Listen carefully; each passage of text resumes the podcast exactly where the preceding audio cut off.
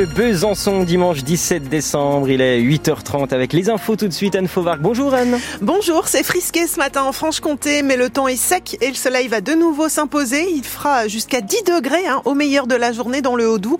4 seulement à Besançon, Vesoul et Lons-le-Saunier. Rien à signaler hein, pour l'instant à 8h30 sur les routes en Franche-Comté. Vous nous appelez en cas de problème. Hein. Vous n'hésitez pas. 03 81 833 111. De bonnes nouvelles concernant la filière porcine en Franche-Comté.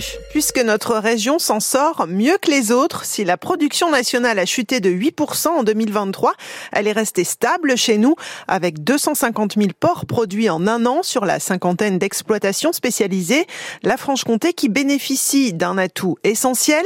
Les élevages de porcs sont nourris pour une part importante par le petit lait qui provient des élevages, rappelle Philippe Monet, le président de la Chambre d'agriculture du Doubs et du territoire de Belfort par euh, une autonomie de notre production, par le lactosérum euh, dans nos élevages qui nous permet euh, d'avoir une alimentation plus locale, qui nous permet d'être mieux résiliés aux hausses très importantes de l'aliment du bétail qu'il y a eu. Donc ça veut dire que des élevages chez nous ont plus résisté à la hausse très importante de l'aliment du bétail qui s'explique cette hausse par la guerre en Ukraine qui a fait flamber les prix des céréales, le changement climatique qui impacte les cultures, donc moins de stock de, de céréales donc fait que les prix ont monté. Donc nous, on a été un peu moins exposés à ce phénomène-là. Ensuite, une organisation de filière avec des outils d'abattage, des coupes, euh, avec un site industriel euh, sur le secteur de Valdaon qui est euh, assez compétitif. Donc tout ce système-là, plus nos marchés de, de salaison qui permettent d'avoir un débouché local, tout ça accumulé fait qu'on résiste mieux qu'ailleurs.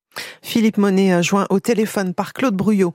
Un grave accident de la route hier euh, dans le Haut-Doubs. Deux voitures se sont percutées sur la départementale 67B au Verrières de Joux à la mi-journée. Bilan trois blessés dont deux graves incarcérés dans leur véhicule. L'une des victimes, une automobiliste de 38 ans, a été héliportée au CHU de Besançon. Les deux autres transportés à l'hôpital de Pontarlier. La route a été coupée le temps de l'intervention des secours. Une nouvelle mobilisation à l'appel de l'intersyndicale de Casino ce matin à Saint-Étienne rassemblement à 10 heures devant le siège de l'entreprise en grande difficulté financière. Le groupe de grande distribution est criblé de dettes. Il employait encore fin 2022 200 000 personnes dans le monde, dont 50 000 en France.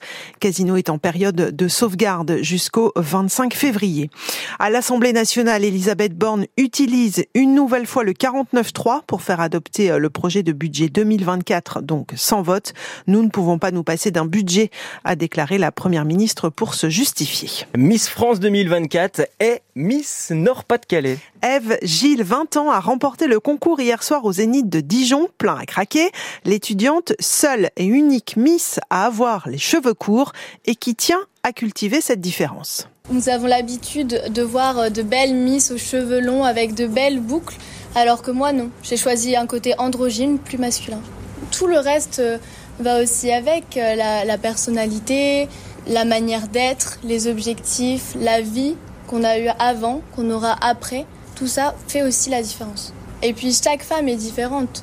D'une manière générale, si vous regardez rien que dans la salle, madame, vous êtes différente de madame, vous êtes différente de madame, qui est différente et qui est encore différente. Nous sommes tous uniques. Donc je n'ai pas besoin de défendre mon unicité, puisque nous le sommes tous.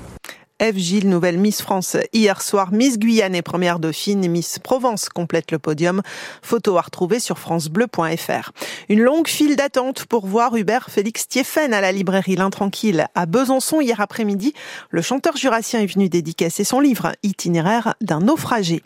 Face à la Norvège, les Bleus veulent renverser la table, déclare le président de la Fédération française de handball à quelques heures de la finale du mondial au Danemark. France-Norvège, c'est ce soir 19h deux nations qui se connaissent par cœur, meilleurs ennemis et rivales depuis toujours.